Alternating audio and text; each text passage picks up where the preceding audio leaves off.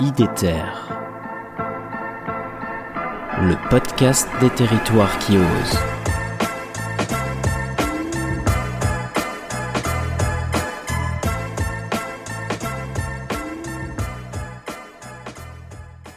En préparant l'interview, euh, tu m'as dit que depuis 2008, il me semble, la commune expérimente la participation citoyenne. Donc là, ça fait euh, un terreau, euh, voilà, en 2020, ça faisait déjà 12 ans, donc un terreau favorable aussi bien dans la pratique politique que dans la pratique citoyenne. Pourquoi aujourd'hui, j'ai envie de te poser la question là, pourquoi aujourd'hui, plus qu'avant, la mobilisation citoyenne est, incontournable? Voilà, on ne peut pas faire sans.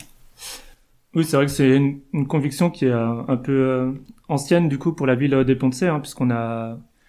on n'avait aucune obligation par exemple de faire des comités de quartier au regard de la taille de la ville, mais ça a été fait euh, bah, dès 2008. Donc euh, aujourd'hui on, vient de les relancer.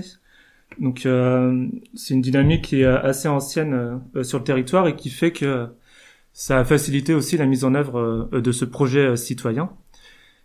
En quoi c'est important bah, C'est important d'une part par le fait qu'on est comme une ville qui est euh, assez conséquente, 13 000 habitants, euh, on est 33 euh, élus au global au conseil municipal, et c'est important bah, que même si on a nos idées, notre approche de la ville, d'avoir aussi le regard de tout le monde, et souvent le meilleur moyen, ça reste quand même sur des sujets précis, thématiques, que ce soit le climat, la culture ou autre, bah, d'interroger les, les, habitants sur bah, leur manière de vivre dans le territoire, mais aussi la,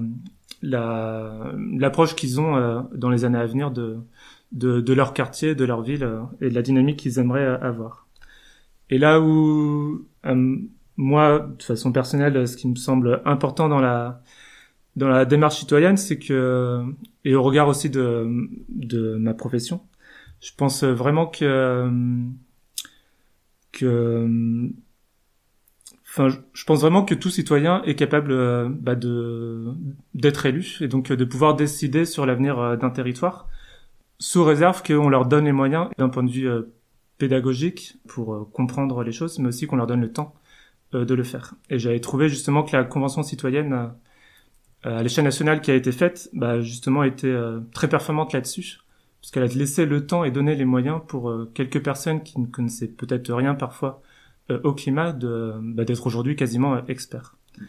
Et euh, je pense qu'il y a des initiatives que j'avais beaucoup suivies auparavant là-dessus,